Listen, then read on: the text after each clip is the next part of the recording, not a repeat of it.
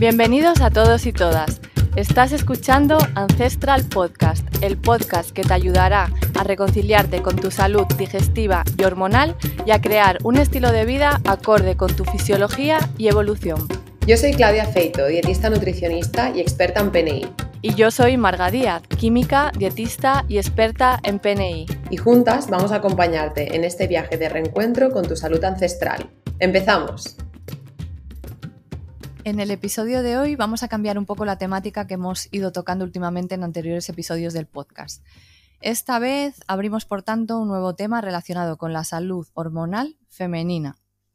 Y para explicar conceptos o mecanismos más complejos debemos primero sentar unas bases de conocimiento, que eso es lo que hoy haremos en este episodio, donde comenzaremos explicando la fisiología básica del ciclo menstrual.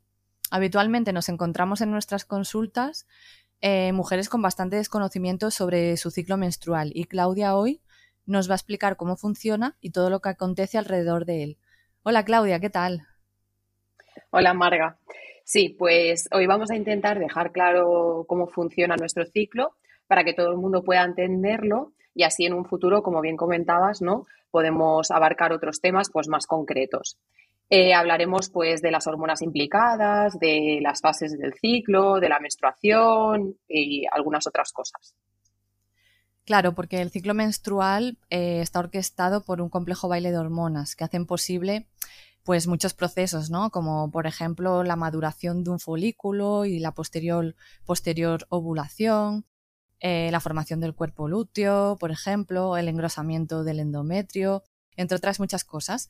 Pero aquí la verdadera pregunta sería, ¿cómo se gestionan, ordenan estas hormonas para que todo el proceso fluya como se espera?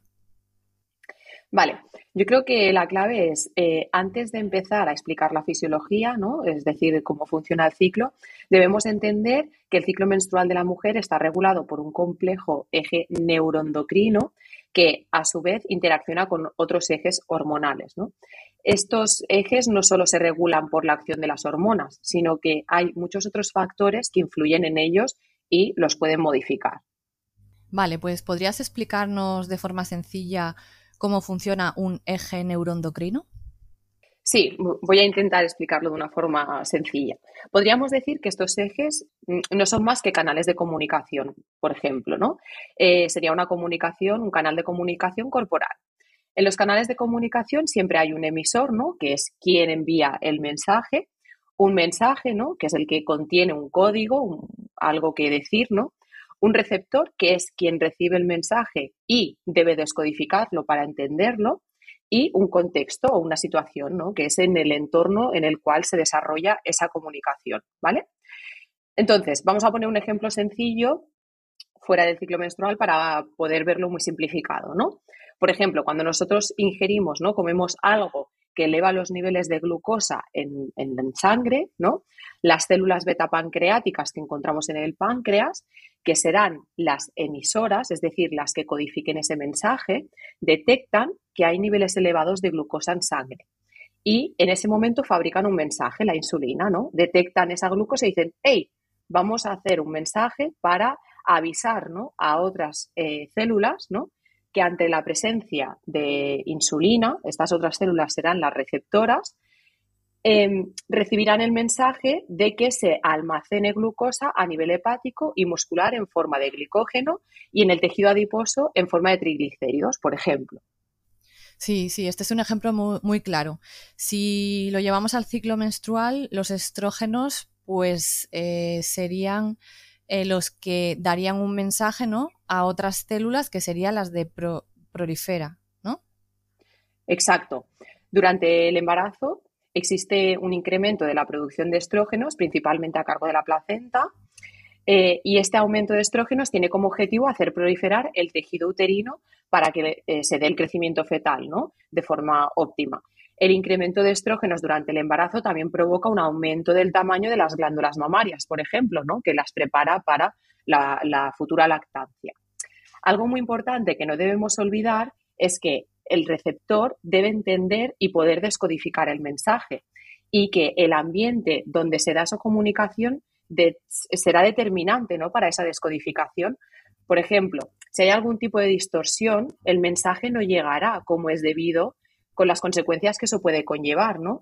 Por ejemplo, una conversación entre dos personas es mucho más fluida si se hace en un ambiente tranquilo, sin interrupciones, ¿no? Que si se da en un medio, por ejemplo, como en medio de un concierto, ¿no? Con mucho ruido y muchos estímulos, ¿no? En el cuerpo pasa algo parecido.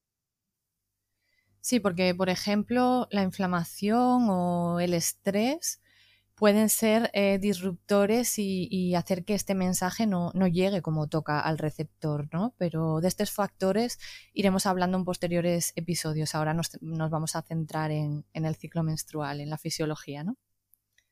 Exacto. Em, bueno, como hemos dicho al inicio, ¿no? El eje neuroendocrino que controla el ciclo menstrual interacciona con otros ejes por lo que todos los bailes de hormonas ¿no? que controlan nuestro organismo deben ir al compás para que se pueda producir todos los eventos ¿no? que ocurren a diario. Si se producen alteraciones en los ejes, los ciclos o las funciones se verán alteradas, ¿no? Pero como bien decías, ya lo veremos esto. Hmm, por eso siempre hablamos desde la PNI que el cuerpo es solo uno y que todo, absolutamente todo, está conectado. Y bueno, por último, antes de adentrarnos en la fisiología del ciclo menstrual, Em, es muy importante recordar que este evento del ciclo menstrual va mucho más allá de la reproducción, ¿no es así? Exacto. Todo lo que ocurre durante este ciclo tiene repercusiones a nivel global del organismo. Por eso tratar el ciclo menstrual como si solo tuviera un simple fin reproductor es una idea mm, simplista y poco realista. Porque y, esta idea nos puede llevar a reducciones eh, como parar un eje hormonal, ¿no? Casi por completo, por el hecho de no querer eh, quedarse embarazada tomando pastillas anticonceptivas, ¿no? Por ejemplo, el ciclo menstrual ovulatorio, como ahora lo denominan algunos expertos, ¿no? Que hacen eh, esta aclaración, en vez de ciclo menstrual, ciclo ovulatorio, porque dicen como que el objetivo es ovular y no menstruar, se debe tratar como un signo vital de salud de la misma forma que consideramos, por ejemplo, la función tiroidea, ¿no? Más allá de, como bien decías, nuestros deseos de, reproducción. Vale, y déjame comentar a los oyentes que en el artículo relacionado con este episodio eh, que pueden encontrar en nuestra web, allí podrán ver imágenes y gráficos de todo lo que vamos a ir hablando de aquí en adelante, de la parte de anatomía, de la parte de los ejes neuroendocrinos, de las hormonas, etcétera. Entonces, bueno, quería hacer esta aclaración antes de que te metas de lleno a comentar la fisiología, ¿vale, Claudia? Genial. Vale, pues como bien decías, empezamos con la fisiología del ciclo menstrual, es decir, cómo funciona. Bien, el eje neuroendocrino que controla el ciclo menstrual se denomina eje HPG, como diminutivo de las glándulas que están implicadas. Estas glándulas son el hipotálamo, la pituitaria, que también la conocemos como hipófisis, yo creo que es más conocida como hipófisis que pituitaria, pero bueno, y las gónadas, ¿no? que en este caso serían los ovarios. Hay otros tipos de ejes. No siempre la comunicación se inicia desde el mismo lugar, pero de esto ya hablaremos en otro momento. Eh, el eje está en constante comunicación, es decir, a través de la producción hormonal, ¿no? que las hormonas serían estos mensajes, se mantienen comunicadas todas las partes. El hipotálamo, que es una glándula que se encuentra en el cerebro, podríamos decir que es eh, como el centro de control, ¿no? Vigila la concentración de hormonas que hay en sangre y va dando órdenes según las necesidades que detecta.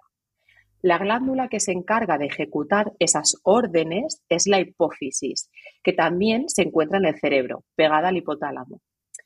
Esta producirá la hormona que el hipotálamo le mande en la cantidad que le ordene. Estas hormonas estimulantes que produce la hipófisis por orden del hipotálamo ejercerán una labor concreta en la glándula diana, que como hemos dicho serán los ovarios. Esta comunicación se da constantemente y constantemente se van regulando las necesidades mediante la producción de más o menos hormonas. Las hormonas hipofisiarias estimulantes son la hormona estimulante o FSH, que como bien eh, dice su nombre, ¿no? estimula el crecimiento del folículo, y la hormona luteinizante o LH, que estimula la ovulación y luteinización del folículo. Más adelante hablaremos de esto.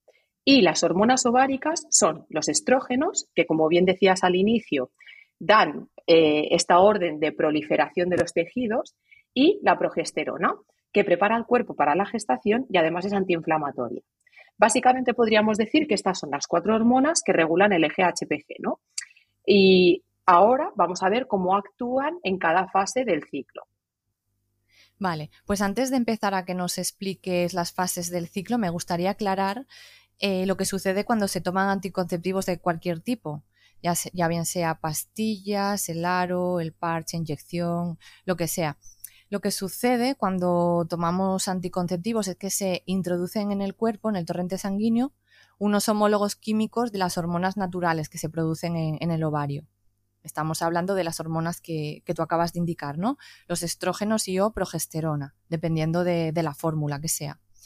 Eh, estas hormonas sintéticas eh, engañan al hipotálamo y, el hipotálamo hace que y, o sea, hacen creer al hipotálamo que hay una producción X de esas hormonas por parte de los ovarios. O sea, como que parece que nuestros ovarios están trabajando y el hipotálamo cree que esas hormonas las está generando eh, el ovario.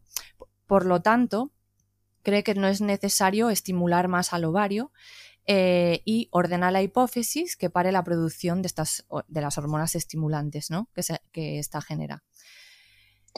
Es así, ¿no? Exacto. Sí, realmente lo que pasa al final es que se corta toda comunicación, el eje se corta, ¿no? Porque los ovarios que necesitan ser estimulados y no lo están porque, como bien comentabas, y la hipófisis em, deja ¿no? de, producir estas hormonas, eh, lo que hacen es pararlo. Entonces, por esta razón es muy importante entender que cuando se habla de que se dan anticonceptivos con razón de regular los ciclos, realmente esto no es así, porque lo que sucede es que los, los anticonceptivos, como bien comentabas, de cualquier tipo, paran este ciclo. Algo que creo que, que genera mucha confusión, ¿no? Eh, el sangrado que ocurre cuando se toman anticonceptivos y que simula la menstruación se da porque los fármacos que se han tomado han hecho crecer ligeramente el endometrio, que es la capa uterina eh, más interna, y cuando se retira, pues el método anticonceptivo que sea, ¿no? Se retira el aro, se retira el parche, o por ejemplo las pastillas, hay X días que se toman pastillas que no contienen hormonas, eh, o el método que sea, se produce un sangrado por deprivación de esas hormonas, pero no es la menstruación, no se debe confundir con eso. Podríamos, eh, bueno, si te parece, empiezo ya con la fisiología, ¿no? Entonces, podríamos partir el ciclo menstrual en dos grandes fases, que están divididas por la ovulación, ¿vale? Entonces, antes de empezar, recomiendo, como bien has dicho tú antes, pero bueno, vuelvo a recordarles a nuestros oyentes que vayan a la imagen que hay en el artículo para que puedan seguir de forma más visual la explicación, porque creo que será más, más sencillo. Bien, eh, el ciclo no tiene un inicio y un fin, ¿no? Eh, como bien indica su, palabra, es un ciclo, no es, como un círculo. Pero bueno, yo he decidido empezar por la, por la fase folicular, que podríamos decir que es eh, el día uno ¿no? del ciclo. La fase folicular podríamos subdividirla en dos fases, que sería la menstrual y la preovulatoria. El día uno del ciclo, es decir, el primer día de sangrado rojo y abundante es el que se inicia la menstruación. Eh, Claudia, te paro aquí un momento. Déjame recordar que me parece importante que la menstruación no es, un, no es signo de ovular, de, que haya ovulación. Se puede sangrar sin haber ovulado, como es el caso de sangrados anovulatorios, en los que no se ha conseguido la, la ovulación, pero sí engrosar el endometrio o por lo que acabas de comentar de la deprivación de, de, los anticonceptivos, ¿no? En caso de que haya tomado estos anticonceptivos. Aunque sí que es verdad que sangrados anovulatorios no, no es lo que más nos encontramos, ¿eh? eso también hay que decirlo. No es lo más habitual. Pero bueno, me parecía importante este inciso, ¿eh? Exacto, porque hay veces que hay conceptos que, pueden conducir a error. Gracias, Marga. Entonces, en el inicio de esta fase, los niveles de estrógenos y progesterona están bajos, ¿vale? Esto es detectado por parte del hipotálamo, como comentaba al inicio, ¿no? En sangre detecta que hay niveles bajos de, de, estas hormonas y le da la orden a la hipófisis de que inicie la producción de FSH, que era la hormona que estimulaba los folículos, ¿no? para que estimule el crecimiento de los folículos en el ovario. A lo largo de esta fase, la progesterona se mantendrá en niveles bajos y los estrógenos irán aumentando de forma progresiva hasta alcanzar un pico en la fase preovulatoria. ¿Vale? Me gustaría recalcar que para que el ciclo menstrual en general se dé de forma correcta, es necesario que haya órdenes claras y concisas, eh, como por ejemplo la suficiente producción de hormonas. Eh, por parte del cerebro para que se estimule de forma óptima el proceso. Cuando hay fallos en la comunicación, como comentábamos, ¿no?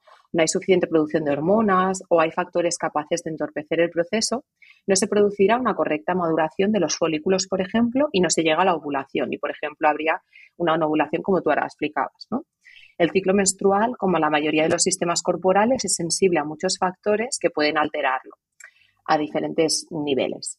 Eh, provocando pues desde ciclos más cortos a ciclos más largos, a una ovulación, una menorrea, que de esto ya podemos hablar, ya hablaremos más adelante. Bien, volviendo a la fase menstrual, durante este proceso no solo madura un folículo, sino que lo hacen varios a la vez, ¿vale? Pero la mayoría de ellos nunca terminarán el proceso completo de maduración y terminarán por degradarse. Estos folículos son eh, capaces de producir hormonas que producirán estrógenos. Y a medida, a medida ¿no? que van completando esas fases de maduración, son más capaces de producir más hormonas. ¿no? Eh, entonces, generalmente solo termina el proceso de maduración uno, ¿no? Se, se, dice que hay un folículo dominante, pero no siempre es así. Por ejemplo, en el caso de los mellizos ¿no? o trillizos. Eh, entonces, el folículo dominante que es el que ha madurado más en ese ciclo, cada vez tiene más capacidad de producir estrógenos y esto será detectado por el hipotálamo. Cuando el hipotálamo detecta que hay niveles elevados de estrógenos en la sangre, le ordena a la hipófisis que empiece a liberar LH, que era la hormona eh, que estimulará esta ovulación. Entonces, de forma inmediata, se produce un pico que, eh, eh, en verdad solo tenemos este pico durante el ciclo ¿no? de LH, que aumenta de forma muy brusca y eh, se, será la encargada de darle la orden al folículo que haya madurado más en ese ciclo para que se rompa y libere el óvulo a las trompas uterinas. Una vez se ha liberado el óvulo, el folículo queda como un saco roto, ¿no? Un saco roto vacío, que por el estímulo de la LH en tan solo 24 horas se convertirá en el cuerpo lúteo y entonces daremos paso a la siguiente fase, que es la fase lútea.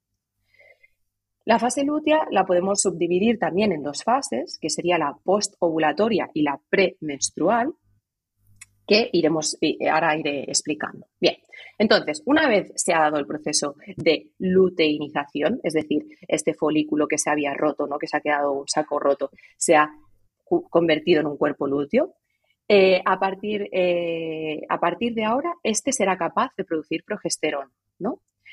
Entonces, eh, la producción de progesterona tiene muchas funciones, pero principalmente, como comentaba al inicio, se encarga de preparar al organismo para por si hubiera una posible gestación. ¿no?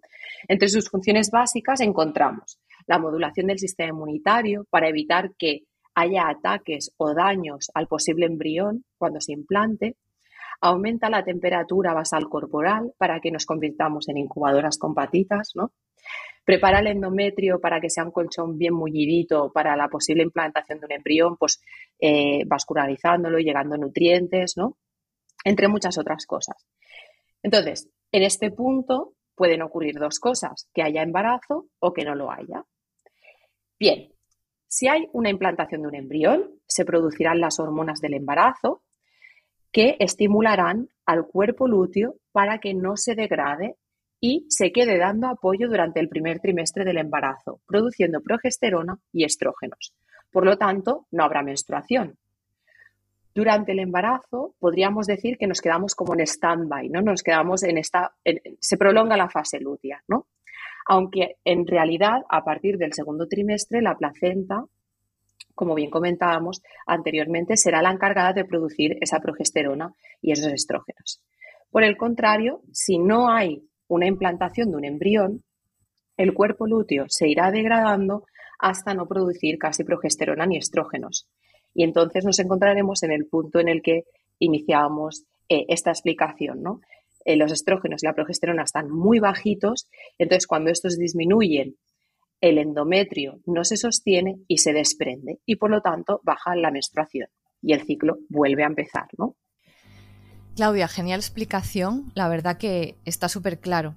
Y desde esta explicación podría parecer que este eje, eh, que el ciclo menstrual, solo tiene influencia sobre los ovarios, mm, ¿no? Para, a, nivel de, estimular hormonalmente ¿no? a los ovarios, pero nada más lejos de la realidad, ya que estas hormonas también pueden modular el hambre, el sistema inmune, el metabolismo, el descanso, la salud cutánea, eh, la salud digestiva, la, salud hepática, la salud ósea, la salud mamaria, la salud tiroidea, el movimiento, el estado emocional. Bueno, eh, regulan un montón de funciones. Por estas razones, cuando este ciclo se ve interrumpido, ya sea por la toma de anticonceptivos, como comentamos antes, o por la llegada de la menopausia, o por la razón que sea, podemos notar síntomas como sequedad vaginal, falta de líbido, cansancio, depresión, ansiedad, o sea, múltiples síntomas, ¿no? Por eso, como comentábamos al inicio, más allá de nuestros deseos reproductores, todas las mujeres necesitamos un ciclo menstrual sano y deberíamos querer tener un ciclo menstrual sano, ya que se trata de un signo vital de salud y siempre es algo que nos da pistas sobre cómo estamos nosotros de, de salud de base. Para terminar, Claudia, em, me gustaría que nos hicieras un resumen de qué puntos clave debemos tener en cuenta para saber si nuestro ciclo menstrual es fisiológico, o sea, está, está bien, es correcto. Eh, sí, vamos a desglosarlo así un poco para que pueda quedar claro. Entonces, los puntos eh, importantes que creo que se deben de tener en cuenta es, uno, la duración del ciclo. Lo fisiológico se estipula entre 25 y 35 días, pero en realidad esto es solo la apariencia, ¿no? Ya que puede haber ciclos fuera de estos rangos, ciclos que no estén dentro de estos días, que sean totalmente funcionales y saludables, y ciclos que estén dentro de estos rangos que no lo sean. Creo que esto es importante recalcarlo. Sí, porque esto de los ciclos, no, yo tengo un ciclo menstrual, soy súper regular 28 días, pero dentro de esos 28 días pueden pasar muchas cosas, ¿no? Y puede ser eh, que esté dentro del rango de duración, pero que haya otros factores que puedan estar alterando que no sea un ciclo menstrual adecuado, ¿no? Entonces, bueno, esto es importante recalcarlo. Mm. Exacto. Bien, los sangrados fuera de la menstruación. Pueden aparecer sangrados, o los más habituales, podríamos decir, pueden ser a mitad del ciclo o antes de la menstruación, pero también pueden aparecer en cualquier otro momento. Y esto debería de ser registrado y tenido en cuenta, ¿no? Sí, estos sangrados fuera de la menstruación a veces pueden ser pues fisiológicos, porque durante la ovulación hay ciertas mujeres que presentan un ligero sangrado o antes de la menstruación ya no sería tan fisiológico porque miraríamos a ver qué está pasando ahí con la progesterona, ¿no? Ese spotting premenstrual. Pero bueno, que lo que tú dices, deberían ser registrados y tenidos en cuenta. Registrados que luego si quieres al final a ver si rescatamos y podemos decirlo de que hay métodos para poder registrar el ciclo y poder valorar qué tal está. Exacto. Pero bueno, sigue con el siguiente punto que es la... La menstruación. Entonces, dentro de la menstruación podemos hablar del dolor, ¿no? O yo creo que cada vez más mujeres saben que el dolor no es fisiológico, las menstruaciones deberían de ser sin dolor. Quizás sí que puede aparecer una pequeña molestia, pero nada que incapacite para llevar las actividades de la vida diaria y obligue a tomar eh, algún tipo de fármaco o directamente parar la actividad. ¿no? También la duración. Lo fisiológico se contempla entre dos y siete días. Y sobre todo, muy importante, el sangrado. Dentro del sangrado deberíamos de tener en cuenta el color de la sangre, que debería de ser rojo intenso los primeros días y quizás los últimos días se va apagando un poco la cantidad, ¿no? que más o menos esto se calcula que entre 25 y 80 mililitros es lo fisiológico. Esto las mujeres, por ejemplo, que utilicen eh, copa menstrual es más fácil. Eh, quizás con compresas o otros métodos es más, más complicado, pero bueno. Y eh, sobre todo que no haya coágulos de más de 2 centímetros. también la ovulación debería de ocurrir antes del día 22 del ciclo y debería de ocurrir sin dolor y sin molestias. Eh, la ovulación presenta ciertos síntomas que podemos medir, como bien decías tú ahora. Hay formas de, saber eh, qué día ovulamos. Por ejemplo, podemos medir el aumento de la temperatura basal, que como he comentado en la explicación del ciclo, pues aumenta, ¿no? La aparición del moco elástico, la sensación vulvar mojada o lubricada. Los registros estos que comentabas nos permiten saber con exactitud cuándo se produce este evento. Luego también hay test o se pueden hacer estimaciones, pero las estimaciones no son muy fiables ya que cada ciclo es potencialmente diferente porque, como comentábamos, está sujeto es sensible a muchos factores, ¿no? Perdona que te corte, Claudia. Dentro de estos métodos, pues nosotras en consulta eh, solemos usar cuando es necesario el método sintotérmico, ¿no? Para poder registrar los ciclos de las mujeres que necesitemos ver, a ver qué puede estar pasando detrás de ese ciclo, a ver si está ovulando, si le está costando ovular, si la fase lútea es suficientemente larga para la implantación y todos estos detalles. Pero bueno, de estas cosillas y todos estos detalles, pues como tenemos todavía largo y tendido de temas para episodios del podcast, pues iremos tocando los temas poco a poco. Exacto. Por ejemplo, el método sintotérmico pues, se puede utilizar, como bien decías, para, para conseguir el embarazo, pero también como método anticonceptivo o, o, simplemente para conocer tu ciclo, ¿no? Que yo creo que cuando una conoce su ciclo menstrual es todo como mucho más fácil. Y por último, pues tendríamos la fase lútea, ¿no? La fase lútea sí que es verdad que es como lo más constante, ¿no? Debería de tener una duración de entre 11 y 16 días y durante esta fase no debería haber sangrado, como comentabas tú, no este sangrado premenstrual y no debería de aparecer ese síndrome premenstrual, ¿no? Ya que esto nos estará diciendo algo sobre nuestra salud, como por ejemplo, pues este dolor de mamas, la sensibilidad en los pezones, por ejemplo, los cambios de humor, ¿no? El acné, estreñimiento, diarrea, todos estos síntomas que aparecen los días antes de la regla que quizás nos están dando a entender que, no, que algo no va. Bueno, Claudia, pues nos ha quedado muy claro toda la información que nos has dado sobre el ciclo menstrual y creo que es una información que todo el mundo debería conocer. Aquí hablamos de mujeres, pero también hablamos de hombres, por supuesto. Y estar atentos porque en próximos episodios como ya comentamos, hablaremos de temas más concretos en relación al ciclo menstrual, como disfunciones, eh, dolor, qué factores pueden incluir, etcétera, etcétera. Hay múltiples temas que podemos ir tocando. Pues nada, con esto me despido, nos despedimos, ¿eh, Claudia? Y nos vemos en posteriores episodios. Bueno, muchas gracias, un placer como siempre, Marga. ¿Te ha gustado el episodio? Para no perderte ninguno, suscríbete a Ancestral Podcast en tu reproductor de podcast habitual. Si quieres saber más sobre nosotras y nuestros servicios o consultar más artículos relacionados con tu salud digestiva y hormonal, tienes toda la info en nuestra web www.clinicancestral.com. También puedes seguirnos en nuestro Instagram, Clínica Ancestral PNI. Muchas gracias y nos escuchamos de nuevo en el próximo episodio.